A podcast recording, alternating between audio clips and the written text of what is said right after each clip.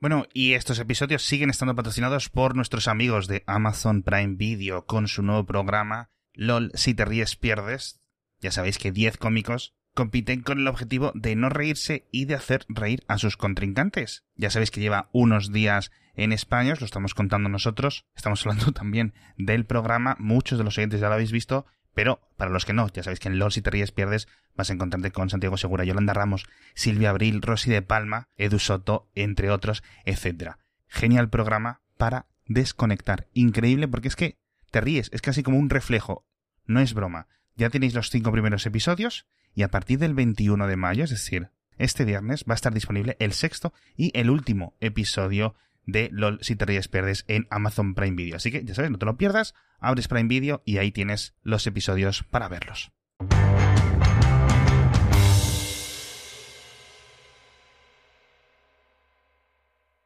Tenemos que hablar de los superhéroes. Bueno, la gente quiere Que nos que han dado todos, un montón. todos sean, evaluemos si son superhéroes o no. Así que Vamos a tener que cambiar el podcast a podcast horario. por todo lo que nos pedís hablar. o sea, llega un momento en que no. Es, es de locos. Aún tenemos como 20 o 30 preguntas de. ¿Te acuerdas que hace unas semanas hicimos preguntas de los oyentes, tal? sí, todavía. Hay como 20 por responder. Sí. Y en cuanto las hagamos, nos van a pedir más. Además, no es solo eso, no hemos despachado esas, lo de los héroes. No hemos despachado los héroes, ya tenemos que hablar de 27 frutas diferentes que no habíamos mencionado y así. ¿Tenemos que reseñar comida ahora? ¿Cómo hemos llegado a esto? No lo entiendo nada. No entiendo nada. Bueno, Hay que, hay que ampliar las reglas de lo del superhéroe, está clarísimo. Vamos. Por lo menos para, eh, para nos han dicho. rebajar el, el, el, el- Sí. Yo, yo, yo, yo, yo la- son open source. Son código reglas. abierto. sí. Deberías hacer un GitHub de reglas de superhéroe, ¿no? No, lo, lo, te- lo tengo que poner en, en la web de Acción Y que hagan sí su fork. poner una tabla, una tabla de puntos, etcétera. Eh, tabla de, de, de temperaturas. Lo, lo, lo vamos a hacer, obviamente. Nos habéis dado además muy buenas Sí, sí. ideas. Algunas muy básicas como lo de, de- podría, de- ¿cuentan los supervillanos? Mm, tal vez no, pero claro, ¿qué es lo que hace un supervillano? Otras cosas, eh, si alguien ya tiene, es un superhéroe casi oficialmente, no es necesario revisar si es un superhéroe, ya es un superhéroe. No, no vamos a, a ver si Superman es un superhéroe. Aquí el tema es, ¿quién que a lo mejor no lo has pensado? Puede que lo sea. El caso. El caso. Antes de volver a hablar de ello, quiero, tengo dos temas. Eh, bueno, también nos han pedido que se- eh, un ojalá se mueran. Que hace muchísimo, muchísimo que no lo hacemos. Quiero que, quiero que sepas que cada vez que echo gasolina me acuerdo de ti. Y me siento que me estás observando. Del, por el paje a coches. y saco la esa y veo las gotas que ha hecho al suelo y digo, "Ih, pinche Alex, pinche Alex. el paje a coches y el sacaleches están ya. Mira, te- igual que los Simpsons han leches, sí. mezcla leches, paje a coches. ¿Cuál era la otra palabra que se me ha ido a la punta de la lengua ahora? Ay, me la has sacado, tonto. Ay. Nos falta que alguien haga la enciclopedia, hacía falta y poder ir a consultarla rápidamente. El Wikia. Y los. y la conozona. Ah, amigo. Son tres términos acuñados en este programa que me parecen importantes. No, o sea, sin coña lo digo, ¿eh? O sea, sin coña lo digo. Al final son mucho tiempo aquí elucubrando, ¿no? Bueno, el caso. Ojalá se mueran, por ejemplo, puede ser la gente que le quita el borde al pan de molde. Sí. Uno, uno, ese es una red de arrastre. Es como fácil. Es como el 20% de la población fuera. Un snap, casi. No lo hagáis. Por favor, que es. No ¿Qué lo es pan hagáis. bimbo? Si es que, y dice, no, es que ya lo compro así. ¿Cómo te piensas que se hace el que ya viene así, hijo mío? Es que se piensan que hay, una, hay un, un ingrediente secreto que hace que, que del árbol del pan de molde salga el pan de molde sin, sin la corteza. ¿Sabes qué pasa? Que tiene la corteza como la mandarina, que se quita fácilmente y solo hacen frup. Es y ya que- viene lo dentro. No, y, escucha, y no creo que sea un tema de em, crece o eh, tienes que ser un adulto. Mm, Tampoco creo que sea eso, No, ¿sabes? no, No, no. creo que sea en plan. Es en plan, tío.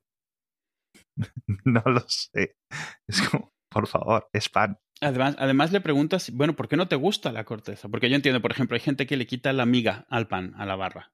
¿Por qué? Bueno, porque me gusta el crujiente. Eh, pero tiene una razón, porque sí que hay una diferencia más allá del color. La diferencia de la corteza del pan de molde con el pan de molde es el color, nada más, no hay otra, no es, no es crujiente, no te, no te lastima los dientes. Hombre, la, la, la textura. Pero solo es un poquito más densa. Pero tú alguna vez has comprado el pan sin corteza? Porque yo una vez tuve invitados en casa y por primera vez lo probé y es como corchopan. Viene además en una bolsa especial porque obviamente se seca porque no tiene corteza. Es que es que yo creo que la, composición efectivamente no es la misma. Y además sospecho que tiene mucha azúcar. Es, es, es, totalmente diferente. No es como pan sin corteza. Es como un tipo de pan totalmente diferente. Y no, no está rico, además está bueno. O sea, quiero decir, si es que ese es mi problema, si es que mi problema es que. Eh, no quiero decir, soy pansexual, pero no es coña, tío, no es coña.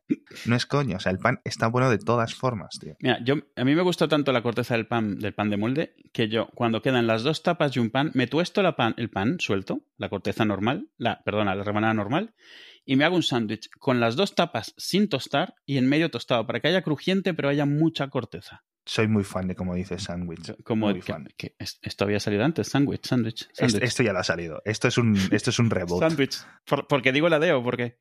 Porque dices mucho la D. la marcas un montón. Dilo, dilo, dilo para que la gente. No, me había dado cuenta. ahora que lo dices, estoy, estoy hasta sintiéndome la D en los dientes. Sándwich. La dices, la marcas mucho, sí.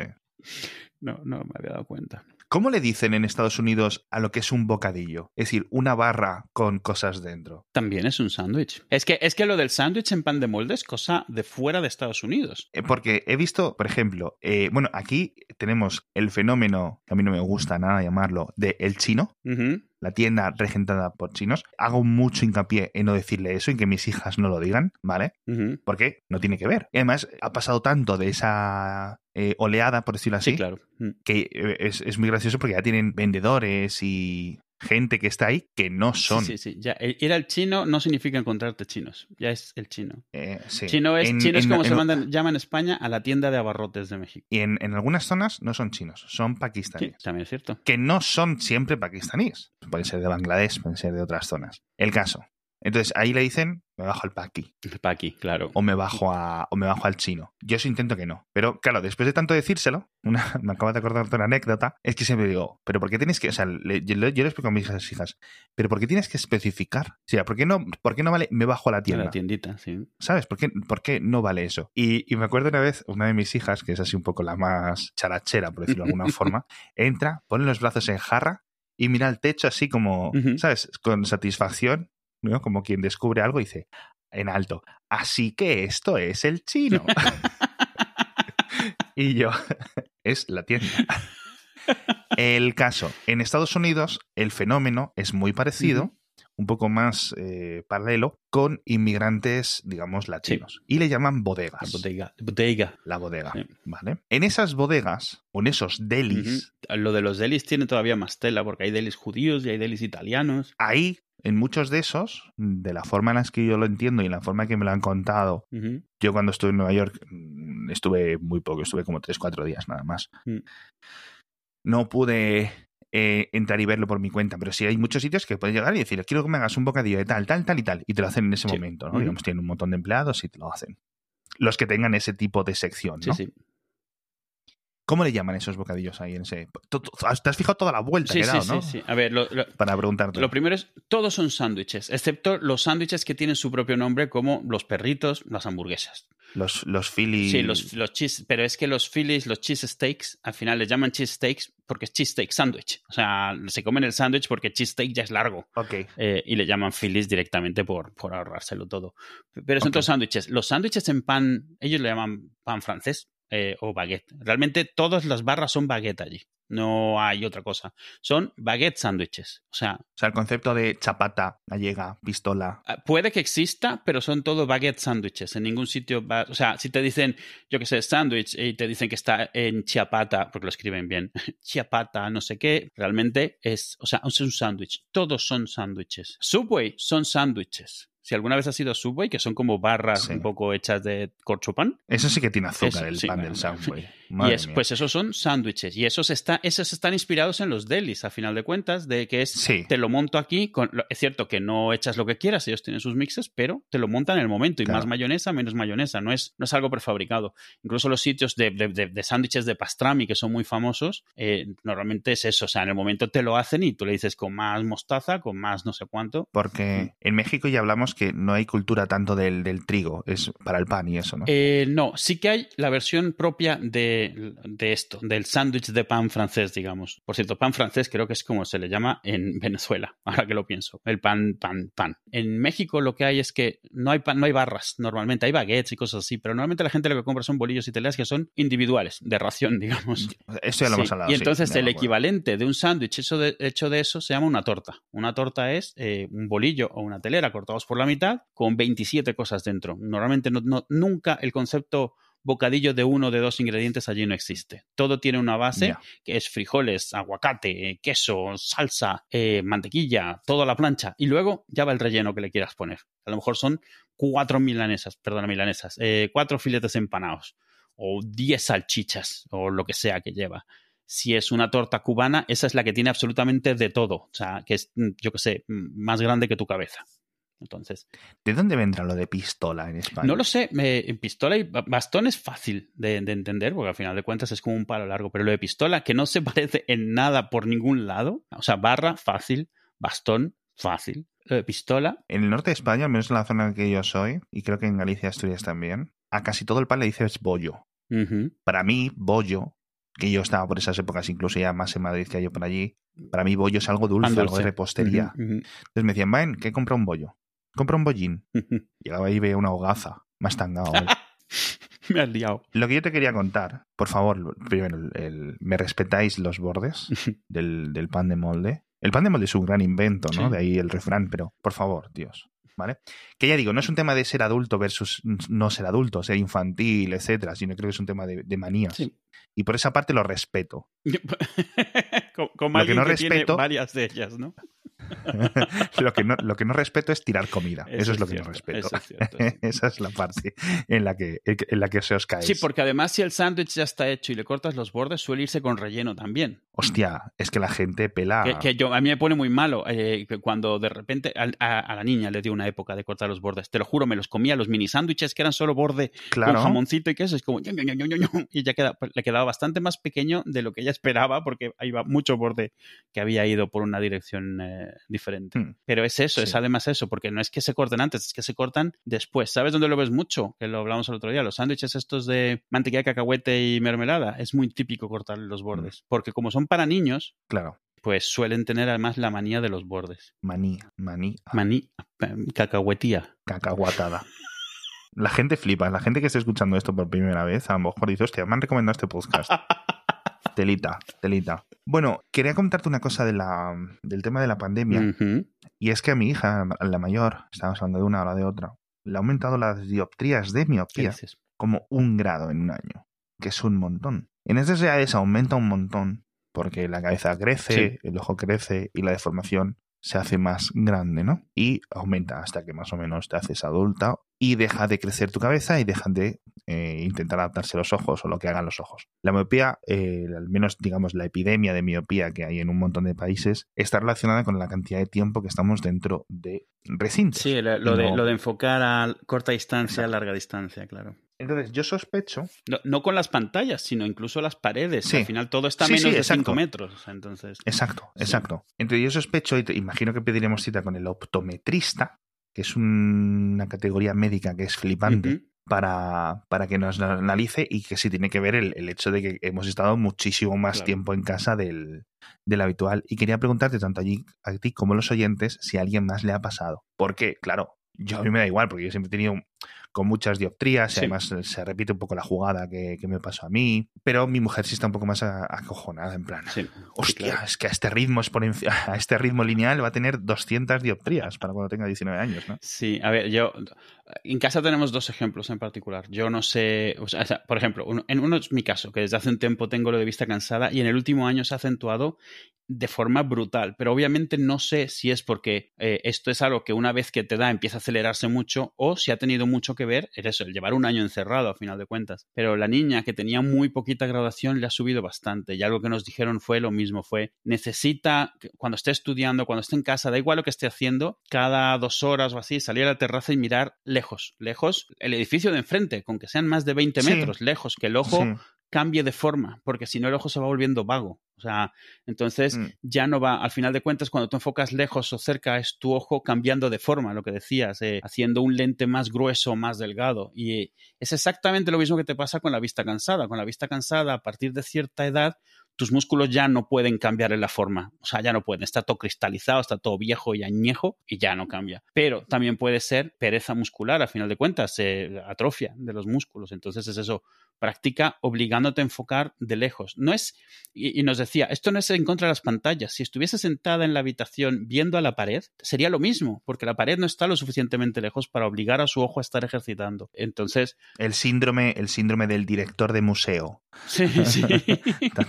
Y entonces no sé, claro, al final de cuentas es la opinión de uno, no sé si sea algo generalizado, pero sí sé que nos lo dijo, que lo estaban viendo mucho, porque, ah, porque además eso, muchos niños al final de cuentas pues se quedaban en casa y bueno, jugando, porque ¿qué van a hacer? O viendo la tele. Claro. Eh, porque y muchos no tenían a lo mejor una terraza a la que salirse, habían ventanas, pero no les vas a hacerse asomarse por las ventanas, entonces... Ya. Me hace mucha gracia lo del optometrista porque es una cosa increíble, tío, es en plan, no solo es mides el ojo, como lo puede medir un oftalmólogo, etcétera, que se centra, digamos, las capacidades físicas del ojo, sino que el optometrista digamos, hace un poco la pareja ojo-cerebro e incluso también la relación con las manos, tío, con la psicomotricidad en, en las manos. Es decir, todo eso. Y a lo mejor te están haciendo una, un barrido de test, que además se lo hicimos hace tiempo, porque decían, no, es que. Y, y, la dislexia y la discalculia, o como se llame, ¿no? Que es la dislexia con los números y cosas así. Todo eso tiene que ver en un montón de ocasiones por ahí. Sí, sí. Mi hija, mi hija no tiene de esto, pero sí que tiene algunas cosas como que, como que le bailaba, ¿no? Que, que tú decías, es imposible que no lo estés entendiendo. Quiero decir, es tan aparente. Claro. ¿Sabes a lo que me refiero? Es como decir, estoy viendo ahora mismo un micrófono. ¿Qué estás viendo? No lo sé. O sea, quiero decir, Sí, sí, que no, no encontrar ni palabras para explicarlo. Exacto, y, literalmente es eh, que te faltan conexiones neuronales. Entonces tienes que entrenar X fuerte hasta que de repente te van haciendo diferentes clics. Es muy gracioso porque en los bebés los puedes ver en directo en algunos momentos. O sea, pero en tiempo real, en algunas ocasiones, tío, se puede ver. Es, es fantástico, ¿no? Eh, lo puedes ver en los animales. Mm. Lo puedes ver cuando, cuando le hacen clic eh, las cosas, digamos que los instintos, tú como biólogo lo sabrás mejor, eh, se convierten en, en, algo, quiero decir, secundario. Y, pasa a una parte más aprendida. Sí, sí. Es curioso. Entonces, simplemente quería preguntar eso a la audiencia. Digo, ya que tengo aquí una plataforma, voy a preguntarlo, pero bueno. Lo malo de los optometristas es que al menos los que, los que hemos mirado nosotros por aquí, todas esas revisiones son caras, ¿eh? caras, caras, bien caras. Pero sales con una idea, a lo mejor nosotros nos hizo un informe de 50 hojas que está ahí por sí, está ahí a medio leer. también, también llega un momento en el que lo estás leyendo y dices, bueno, aquí no estoy engañando, no me estoy enterando de nada de lo que dice eh, aquí. Estás con el informe y la Wikipedia ahí al lado. Sí, sí. Y, pero es curioso. Entonces, si tenéis algún hijo en esas edades un poco, incluso un poco más mayor, incluso ya en la adolescencia, lo típico. No es que a mi hijo no se le dan bien las matemáticas. Hay ejercicios para que se le den bien las matemáticas y hay métodos de aprendizaje eh, paralelos. optimizados para la forma en la que su cerebro hace las conexiones que sea diferente a las típicas. Al final de cuentas, el sistema de enseñanza trata pues con la forma en la que la mayoría de la gente aprende, pero no es la única. Entonces a veces eso necesitas pues eh, encontrar, yo que sé, un tutor o un colegio diferente que sepa enfocar en la forma en la que tu hijo hace esas conexiones mentales, porque hay veces que no, o sea, es fácil y antes era mucho más común, hoy gracias al cielo ya no lo es, pero antes era muy común de que pues, el niño es que es un poco tonto. es que no se le dan bien las matemáticas. Es que no se le dan las matemáticas, sí, es que... Por cierto, y eso es porque, ¿sabes que es una cosa que he notado yo? Y no sé si es cierto, es que pasa mucho más con mujeres. ¿Tendrá algo, algún componente social o algo? Una predisposición, a lo mejor sí. Puede ser. Sí, menos me- asumes que es lo que sucede, así que investigas a lo mejor menos otra forma Ah, de saber o, le echas menos esfuerzo. Es como, no te preocupes, no necesitas saber matemáticas. También espero mucho menos, por favor, que sea ahora de lo que era antes. Antes era, antes, a- ahora a lo mejor está la actitud, antes lo decían directamente, yo llegué a verlo. O sea, de decir, no te preocupes, tú te consigues un chico con pasta y ya está. O sea, yo llegué a oír eso medio broma, pero medio no en broma. Porque al final de cuentas, de tanto repetir y darte cuenta de que no estás haciendo un esfuerzo mayor por ver de qué manera puede aprender, pues no es tan broma. Yo es, yo es mi objetivo ser un marido trofeo. O sea, vamos, nunca lo he ocultado y nunca lo pienso ocultar. O sea, de momento. De momento no está saliendo bien, pero a largo plazo.